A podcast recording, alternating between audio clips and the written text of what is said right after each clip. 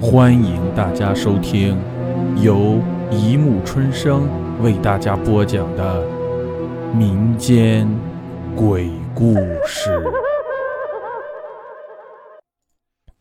第一百二十九集：火车上的惊魂夜。林雨由于工作上的需要，踏上了从合肥到北京的火车。卧铺中位。上火车的时候，已经是夜里十一点多了。短暂的停顿之后，火车大概在十一点半开动了。收拾好行李，简单的洗漱了一下，林雨就爬上了床。一天的劳累让他的眼皮渐渐的。耷拉了下来，睡意自身体的每个细胞阵阵袭来。终于，没有过多久，他就睡着了。轻微的鼻息声伴着火车开动所发出的声音，在深夜的火车上静静的持续着。突然，林雨身体变得越来越热。头皮有一种发麻的感觉，怎么搞的？虽然是冬天，也不用把暖气开这么大呀！列车员搞什么呀？从睡梦中热醒的林雨一个劲儿地抱怨着，反正睡不着了，索性就爬了起来，想去火车车厢的连接处透透气，清凉一下。下了床。穿好鞋，林雨走在只有微微亮光的过道上，听着自己咚咚的脚步声，眼睛看着一张又一张床铺。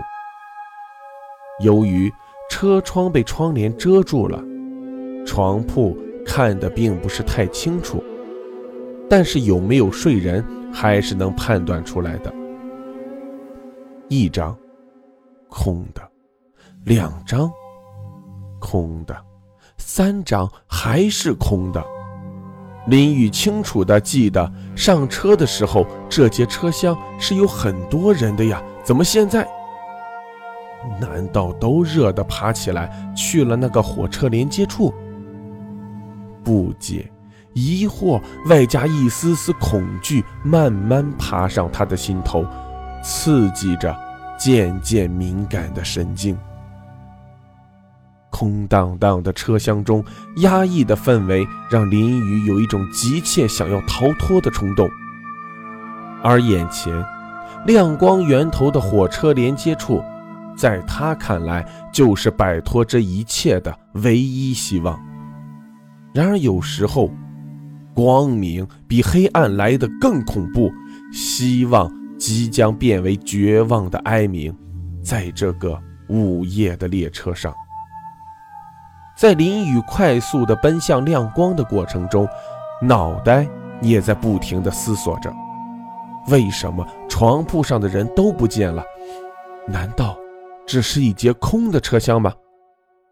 但是自己清楚地记得，上车的时候下铺和旁边的邻铺都有人，为什么现在不见了？提前下车了？不可能，这是特快列车，路上。只是偶尔停几站，而且现在好像还没有到中途的停站点呀。还有就是，这节车厢为什么会这么热？难道是有人故意而为之的吗？持续了这么长时间，列车员就没有发现？为什么没有人告诉列车员？为什么没有人抱怨？为什么？是车厢根本就没有人了。一股恶寒自脚底直窜脑门，冷汗顿时由额头冒了出来，顺着脸颊一滴滴地滴落在起伏的车厢地面上。突然，自亮光的火车连接处刮来一阵阴风，夹杂着一股难闻的腐臭味，吹在林雨的脸上，让他有一种恶心的感觉。他不敢再往前走了。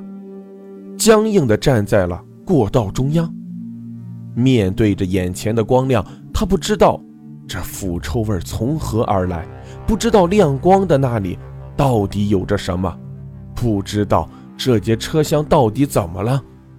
未知的恐惧包裹了他，让他不敢再往前一步。